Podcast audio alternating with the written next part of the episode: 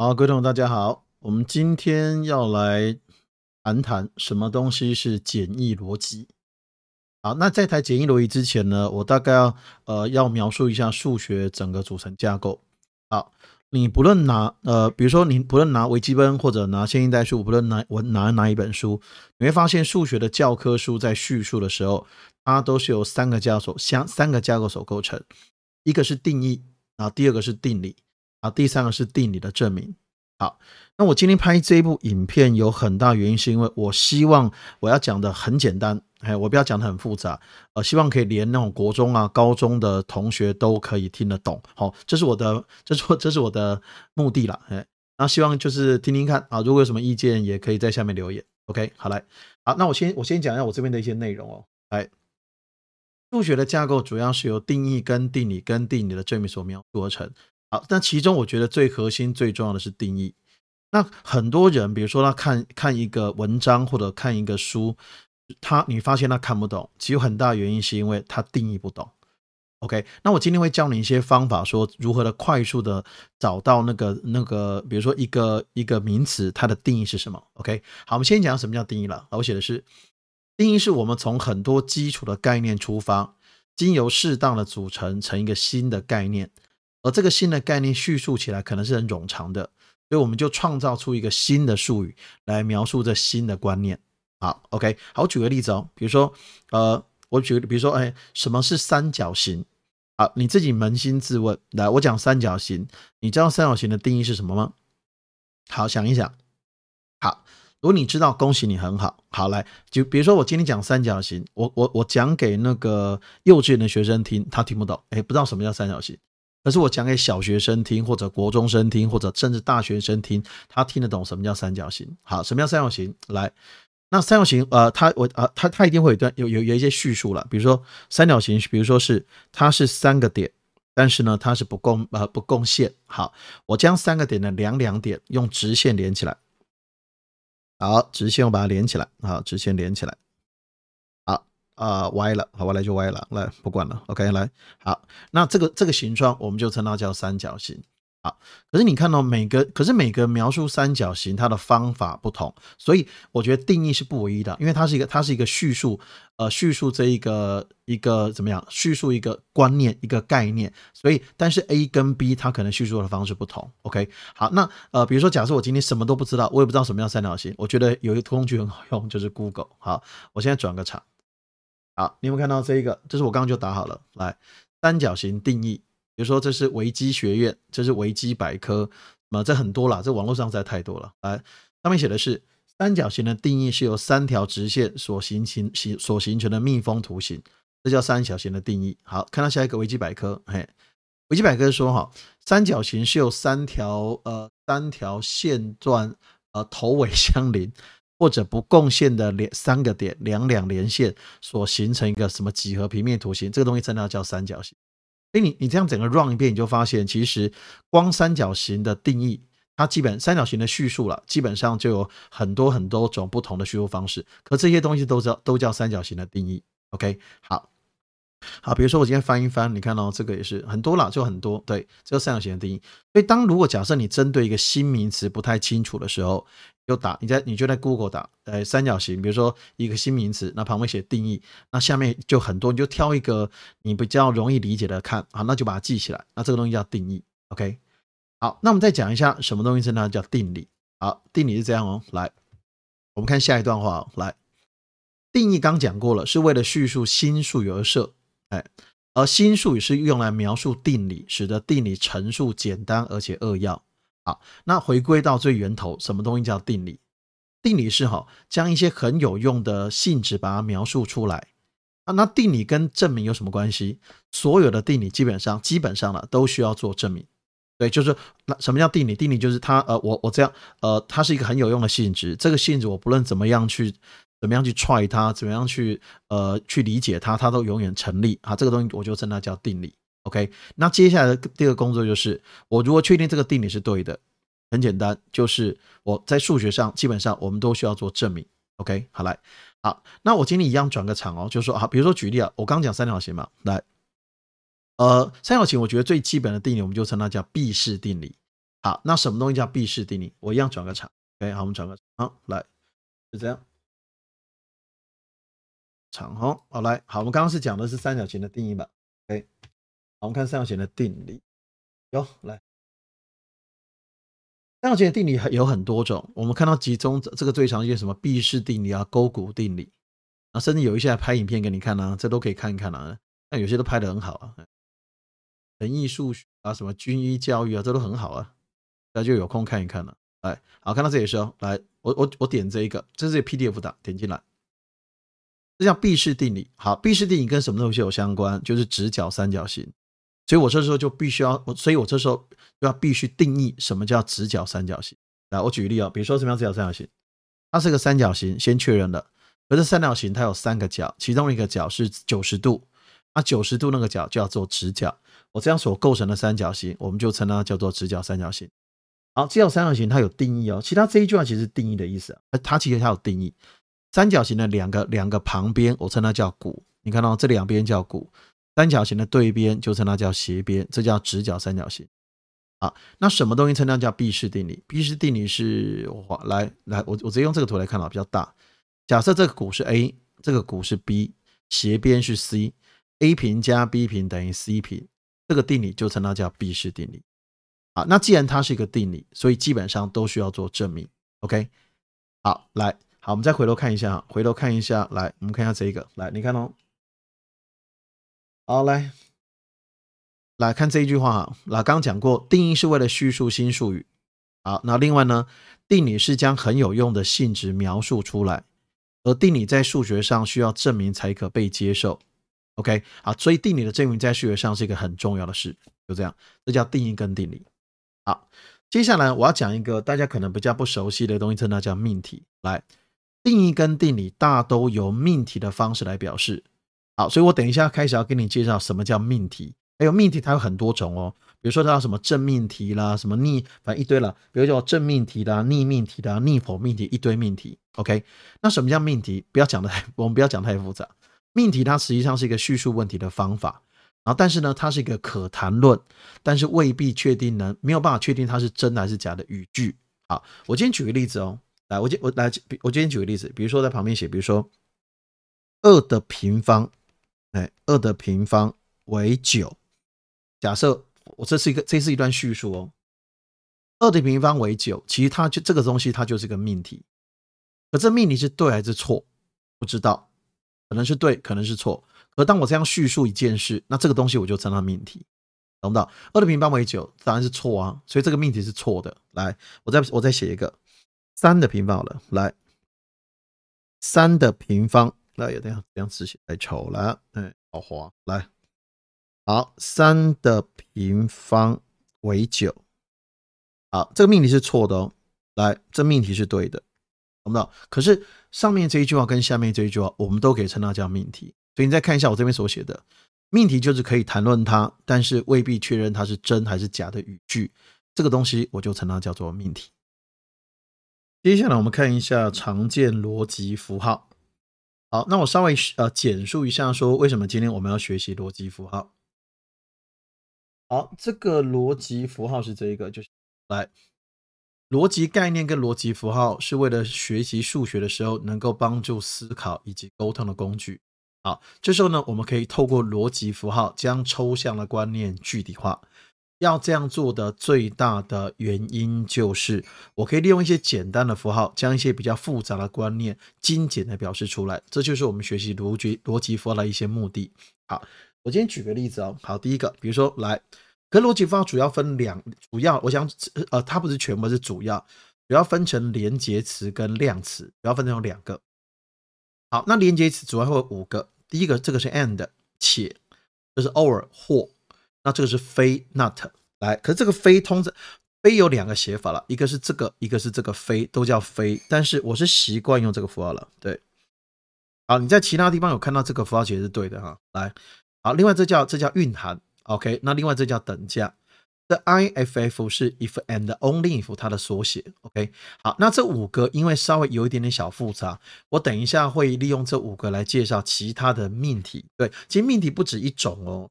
它有命题，然后它有什么否命题啊，它有正命题啊、逆命题等等。OK，好，那我先我先先介绍，我先先先介绍的东西叫否命题。来，好，首先第一个，这个 P 是一个命题，就 x 等于 y，它的否命题就是就否定它吧。来，它的否命题就是 x 不等于 x，基本上就不等于 y，懂不懂？这叫这叫所谓的这个 P 叫做一般的命题。啊，这个这个基本上我的非 P 就是 P 的否命题，OK，这这这这蛮这蛮蛮简单解释了，OK，好，那一样啊，也是啊，比如说今天也是哦，随便写了，比如说今天是呃 x 不等于二，它的否命题呢就是 x 等于二，一样的意思啊，x 不等于二的相反就 x 等于二，OK，好，那我们接下来讲一个东西，称它叫量词，好，这量词它有两个符号是这一个，一个是这个符号，来我拉出来看，来主要是这一个符号。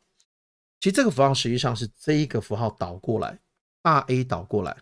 那这个东西的话，我们通常可以称它叫 for all，或者称它叫 for any 也可以。哎，for all 或 for any，我终于翻译，我就翻译成叫做称它叫对于任何。好，那我今天举一个简单例子哦。今天举个简单的例子，好，我们看到这一个来。今天这边所写的是要说哈，for all x 属于啊。好，那我现在担心你这个这个数学符号可能不太清楚，它是属于的意思。好，那这个 R 通常我可以称它是一个群体，或者是一个集合也可。好，那这 R 基本上我们称它叫实数。OK，好，我们再看到上面这个符号了，来，这符号称它叫属于。好，来，那个 R 呢是一个集合，这集合里面全部都实数，它它这一个这一个 A 属于 R 的，意代表说 A 是一个元素，但是呢，它基本上它 A 会是一个实数。OK，所以它 A 属于 R，代表说 A 是一个什么数？A 是一个实数。A 在哪里？A 在这个众多实数里面的其中一个实数。好，可是我加上量词之后，其实其实就不太一样。来，好，你看哦，比如说今天这一个，来，我刚刚讲否 O 对不对？来，所以你看到这也是否 O 的 X 属于 R，那代表什么？代表说这个 X 呢，是代表说它是代表说这群体里面的所有的实数。代表 R 里面 R 这个集合里面的所有的所有的实数，就 X 代表说是所有的实数，这一句话是这个意思。好，那量词还有另外一个逻辑符号，还还有一个符号是这个符号啊，这个符号是呃这个符号实际上是这个一大一，好，它是这个大一 exist 存在，它存在这个大一导过来，OK，所以这个东西可以把它翻译成它叫存在 exist，或者是 for some 也可以，有某一些了。某一些，它不，它不需要是全部，但是它只是某一些。好，如果今天假设我今天题目这样写的是这一个，假设我这写 x 呢属于 R，代表什么？代表说 x 是实数没有错，可是 x 不代表它不是全部的实数哦，它并不是全部的实数，它只是某一些实数。对，所以这两个东西，这两个数学在对数学逻辑符号来讲，它的意义有点不一样。好，我们我们先举举几个例子哦。来，我们来判断，来一二三四，其实这四个都是命。我们来判断这个命题的真或假。好，这一句话代表什么？这一句代表说我 x 呢，对于任何 x 是一个实数，OK，那代表说 x 呢是呃所有的实数里面，它 x 平方都要是大于零，其后面呢基本上是它一个条件，OK，好，那你觉得这一句话真还是假？就是我们直接很直接讲，就是所有的实所有的 x 呢是一个所谓的实数。在所有的实数的平方都是正的，来这个命题，这个命题真还是假？答案应该是错，应该是假。来，为什么是假？假的原因是因为因为它实数吧？那实数可以是零呢？零的平方没有大于零，对吧？OK，好，再看到下面这一个，他说哈，for O for O x 属于 n，这个 n 呢基本上是一个正整数，是一二三四五六七八九，是一个正整数。那代表说，所有 x 是一个正整数，它都要满足后面这个条件：x 平方是正的，对还是错？正整数吧，一的平方、二的平方、三的平方都是正的，所以这个命题 true 是对的。上面是错的，我用 F 来表示了，比较清楚。好，上面是错的。OK，好，那你觉得下面这个命题对还是错？For some 代表说我 x 呢，它不需要是所有的实数，它只要某一些实数或者部分的实数。For some x 属于 R，x 平方是正的，对还是错？当然是对啊，因为它不是它它没有必要是 for all 嘛，但是只是 for some，所以这一句话这个叙述是对的。OK，好，下面这叙述呢，代表说 for some x 呢是属于 n，它是一个正整数，它只是否 sum 正整数，a_k 平方是正的，对还是错？答案也是对的，这就不解释了，因为前面三个会，后面应该就会了。OK，好，这就所谓的一些所谓的常见逻辑符号，分两类，哪两类？连接词跟谁？跟量词。OK，好，接下来我们来介绍一下其他的命题。好，我们刚刚有讲，我们刚刚讲几个东西哦。第一个是 P 是一个命题，那非 P 就是 P 的否命题。OK，好，那现在哎，还有没有其他的其他一种命题？OK，它有，所以我现在一个一个做介绍。好，我们看到第一个，来，第一个的话，我要介绍一个东西，称它叫充分条件跟必要条件。不过在介绍之前呢，好，我们看一下第一个写的是，好，这个来，若给定两个命题是 P 跟 Q。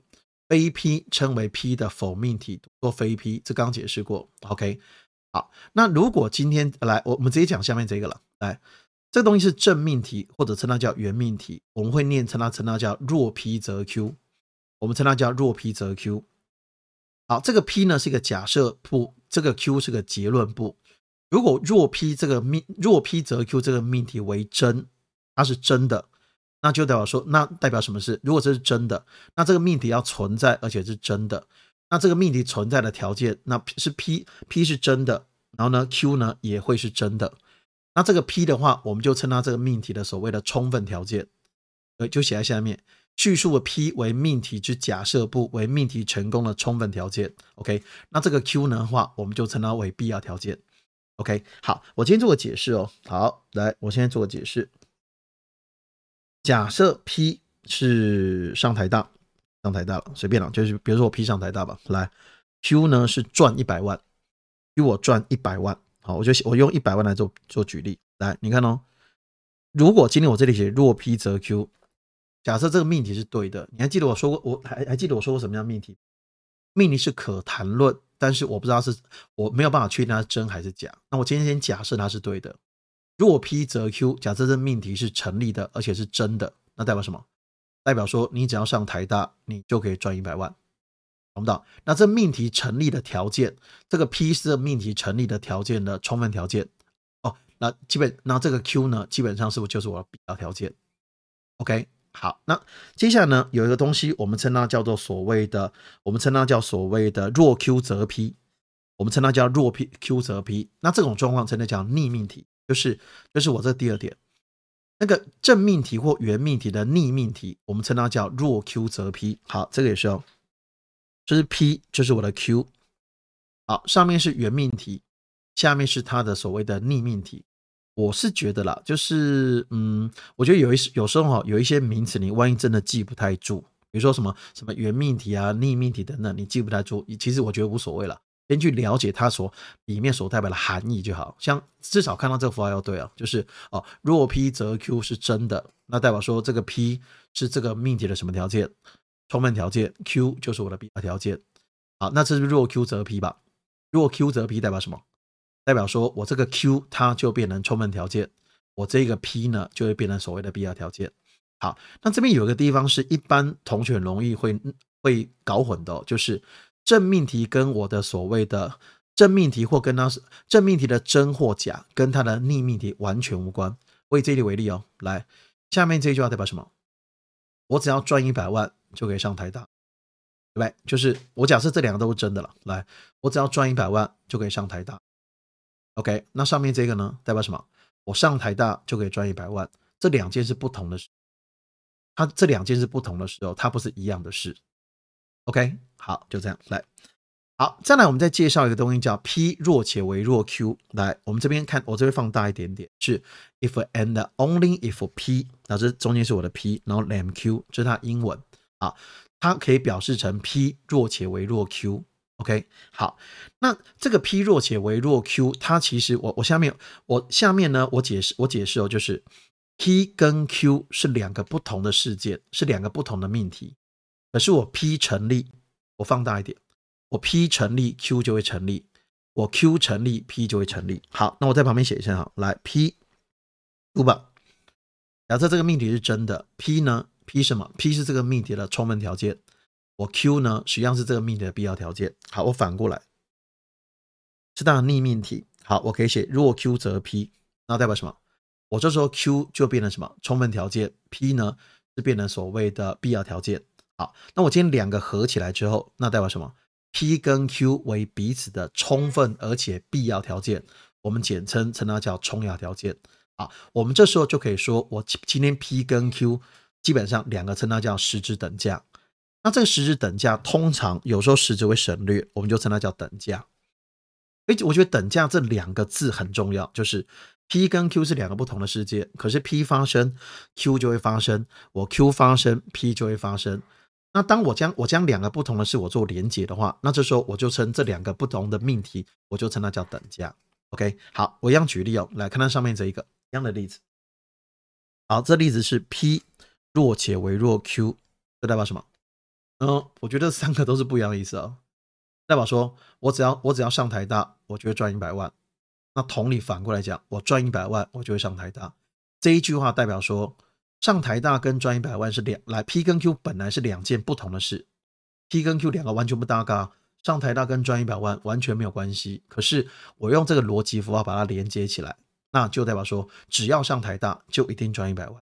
我赚一百万就一定上台大，将两个不同的命题把它做连接，那我这时候就我这时候就可以称 P 跟 Q 这两个命题，我们就称它叫所谓的价。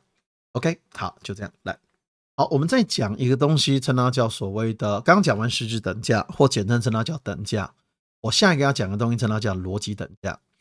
其实什么叫逻辑等价？因为一般同学会将等实质等价跟逻辑等价有时候会弄不清楚。来，什么叫逻辑等价？不一等价代表说它是叙述相同的事，只不过是用不同的观点叙述。其实这个东西会跟数学的证明有关。通常我们在做数学证，我讲通常了，广泛来说，在做数学证明的证明的时候，它方法有四有四种。第一个是直接证法，第二是反证法，第三个称它叫矛盾证法，第四个东西称它叫数学归纳法。主要有这四种。那数学归纳法，蛮多同学在高中的时候有学过。OK，不过我觉得你大致要知道，说数学一基本上一般它会有四个证法。那什么叫直接证法？直接证法就是如果 P 我到 P one 从这边开始，然后一直证。正到 P two 一直正正正正正到 Q，这叫直接正法。那我稍微那那那个反证法会跟这个所谓的非 Q 则非 P 有关。OK，好，来我们讲逻辑等价。好，首先呢，第一个是这样，若 P 则 Q 是个命，这是一个所谓的正命题。有一个超简单例子，就是 a_k 等于二，来，好，它是 a_k 等于二，然后呢？基本上，a_k 平方等于四，这命题为真。好，那其实我叙述一件事情，我可以正面的看它，跟反面的看它。我举个例子，比如说我比小明高，但是反过来可以这么讲，小明比我矮。OK，我问你，我比小明高跟小明比我矮这两件呢是不同的啊？对，这两件是相同的事，只不过是我用不同的观点去叙述它。那这个也是哦，来，a_k 平方等于 a_k 等于二，对不对？a_k 等于二则。则什么？则若 a_k 等于二了，因为若 p 则 q 啊，这是 p 了，嗯，讲清楚，p_q 啊，若 a_k 等于二，则 a_k 平方等于四，这个命题是真的，是对的，OK。但是我可以反面的叙述它，若 p 则 q 跟谁逻辑等价？非 q 则非 p，所以你发现呢，非 q 记得那个等等号的相反，它的所谓的否命题就是非 q 就是干嘛？非 q 就是 a_k 平方不等于四。则什么？则我今天我的非 P 基本上就 x 不等于二。那这两个东这个也是对的。可是我可是我上面的叙述跟下面的叙述是叙述相同的事。那这个东西我就称它叫逻辑，好吗？OK，来你看哦 a k 等于二，若 a k 等于二，则 k 平方等于四。那下面这句话写的是若 a k 平方不等于四，则我 x 一定不等于二，懂不懂？那你记得哦，来它是有单箭头，前面叫什么条件？前面呢，是不是称它叫充分条件？我觉得充分条件，你可以把它想的是足够的意思。代表说，我要使得这个命题要成立，我 x 等于二一定要先成，懂不懂？我再讲一次，这命题要成立，呃，那足够足够让这个命题为真。代表说我 P 要是真的，我 P 要是对的，就是当我 x 等于二的时候，然后呢，x 平方等于四就一定会发生，这有充分条件跟必要条件。但反过来叙述就是非 Q 者。OK，好，就这样。来好，那我现在我我就从头到尾再复习一次。好，那我觉得不，我觉得学习微积分、学习工程数学，或者甚至我学，我觉得学习高中数学，都应该要知道简单的、简易的逻辑。来，好，来，来，我今天我今天很简单，只有几页而已啊。一个来，数学的架构呢是由谁？定义跟定理跟定理的证明所所构成。你看一般的教科书哦，就翻出来看，主要都是这三个架构。那什么叫定义？来，定义再给的，我就直接看重点。定义是为了叙述新数学而设。OK，好，那什么叫定理？定理是将很有用的性质把它描述出来。那什么叫证明？证明就是所有的定理都需要作证。所以一般来说，数学的教科书的组成架构一般就这三。OK，好，那为什么今天的命题很重要？因为通常定义、定理，甚至是证明，它通常用命题的方式来表示。那什么叫命题？其命题就是可谈论，但是未必为真跟假的语，像这个。二的平方为九，其实这就是一个命题哦，其他就是 P，反正就是一个命题。这也是 Q 是个命题了，而 P 是个命题。Q 啊，我讲 P one P two，我不要跟后面的搞混，不然你会，我怕你搞混哦。我 P one 是一个命题，P two 也是个命题，这两个都是命题，那真还是假？对不对？不知道，它是可谈论，但是未必能确认。上面这个命题是假的，而下面这个命题是真的。OK，这叫命题的概念。OK，好，那第二个来。接下来的话要介绍介绍是所谓的逻辑符号。那为什么要学习逻辑符号？最大的原因是因为，来，我觉得这一句话要透过逻辑符号将抽象的观念具体化。其实还有个目的啦，就是我使用逻辑符号可以可以让我在描述的时候，在写的时候能够很精简，不需要写的不需要写的又臭又长，写一些叙述是写一些叙述啊，写一些什么不太需要。OK。那逻辑符号主要分两类，我讲最主要了，像这个也是逻辑符号了啊，只不过是这逻辑符号因为比较简单，我就先不谈，这叫属于。OK，好来，逻辑符号主要分两类了，一类称它叫连结词，另外一类称它叫量词。那连结词主要有五个，哪五个？第一个是这个是 and，这是 or，啊，另外的是非 not，啊，这个呢是 imply 蕴含，那这是等价，懂不懂？就是等价的意思。OK，好来，好，你看到这个是一是个命题吧？A P 嘞？它是它的什么？A P 是它的所谓的否命题，就否定它嘛。OK，好，那刚刚讲过量词了，就不再赘述了。哦，OK，来，好，再来我们再看一下哦。来，这个是命题呢，有很多种，就我们刚讲，呃，我们刚讲命题啦，又讲否命题。好，那我们现在开始讲一下，什么叫原命题，叫正命题，叫逆命题。像这个正命或原命，称它叫若 P 者。那命题为真的命题为真的话，P 是这个命题的充分条件。Q 呢，就是我的必要条件。这个会常常出现出现在现代哦，有些因代数里面有一些选择题，他问你说这个东西是还是非，对还是错，那你要懂得充分条件跟我的。不过我下面稍微再讲深入一点点，就是哦，其实在这边有个东西叫真假表，只不过是我今天我今天不会谈论那么深，因为那个真假表主要是用在什么离散数学啦，用在一些那个我们基本上比较碰不到了。其若 P 则 Q 只有一种状况是假的，就是哦。P 为真，而且 Q 为假，只有就是这种状这个这只有这种状况是假的，其他都是真的。这个是这个因这个其实就是数学上一个约定了。比如说我举我举例，若 P 则 Q 吧，只要今天 P 呢是谁，只要 P 是假的，我若 P 则 Q 这个命题就是真的。对，这个我觉得只要听听了，听听就好了。反正就是因为这个还这个一般会有点搞不太清楚啊。你看到我这里有写的是。只要 P 为假，不论 Q 是否为真跟假，若 P 则 Q 这个正原正命题都是真的。好，所以其实哦，若 P 这这这个稍微进阶一点点，不过只有一点点了，就是若 P 则 Q 实际上可以理解成非，实际上可以理解成非 P 或，这是或的意思。哎，这里是或，我们看到这一个就是这个是或的意思，是 and 吧？可以理解成非 P 或 Q。对，非 P 或 Q，只要这两个其中一个成立，我那个所谓的若 P 则 Q 就是真的。OK，好，那接下来呢，是不是讲真命题？这个是这个人是谁？逆命题吧？它是逆命题。若 Q 则 P。OK，那还有一个是谁？若且为若 Q，那这时候我可以称 P 跟 Q 称它是等。那那个我们刚刚后面是不是讲个东西叫？我觉得逻辑等价跟实质等价不一样。第一个是等，这是一般的等价，我我称它叫实质等价了。那这个呢？若 P 则 Q，跟我的非 Q 则非 P，我称它叫逻辑等价。来，这什么意思？这一代表说我 P 跟 Q 是两个不同的不同的事件或者不同的命题也可以，但是我今天做连接，那为什么称它叫等价？很简单，就是只要 P 成立，Q 就会成立；Q 成立，P 就会成立。我两个不同的事情，我只要它，我只要这个 P 成立了，Q 就一定成。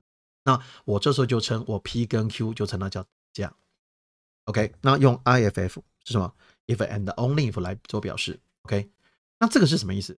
逻辑等价一代表说，呃，若 P 则 Q，它是一个命题，可是这个命题是真的。好，这命题真的，可是我用不同的观点去描述它。这个东西我称它叫非 Q 则非 P，懂不懂？非 Q 则非 b，就是我叙述相同的事，用不同的观点叙述它，一个是一个是正向叙述，一个是反向叙述。这个东西我就称它叫逻辑等价。OK，好，就这样。好，我们今天讲了简单的逻辑，我觉得简单逻辑的话，我觉得不论在学习任何的数学，我认为都还蛮重要的。好，希望你们今天可以听得懂老师讲什么，而且希望你这个我这个影片我会留着，那就让你重复看，那让让你知道一下什么叫简单逻辑了。其实我今天其实没有讲很深，只是讲一些我们后面比较常运用到的。如果比较深的东西，我你可以在上网 Google 上网找，或者来问我，我都非常愿意回答你。OK，好，我们今天就到这边，好，感谢你们的收，感谢你们的收看了。OK，好，拜拜。